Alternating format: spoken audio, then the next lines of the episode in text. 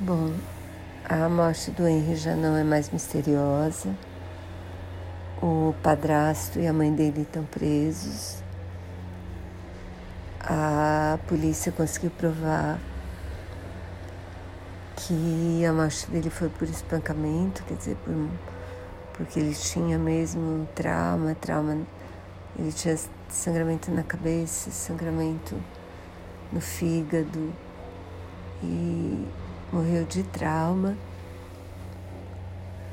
Graças a Deus, os médicos que fizeram o primeiro atendimento dele já morto desconfiaram da morte violenta.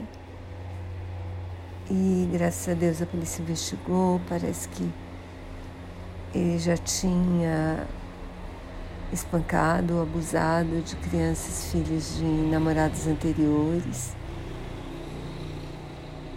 E então assim, por mim ele ficava na cadeia, ele a cúmplice, né? Porque a mãe do Henry foi cúmplice. E que eles ficassem na cadeia para sempre, que eu acho que é isso que eles merecem, assim. Uma pena que a justiça brasileira não merece, não, não permita isso, né? A justiça brasileira não é justa, né? Acho que Muita gente concorda comigo. E o que eu queria falar também, assim, que eu sinto muito, muito mesmo a morte do Henry. Porque é isso, sabe? Crianças que morrem, não, não sabe, tem tanta coisa por viver e perdem isso.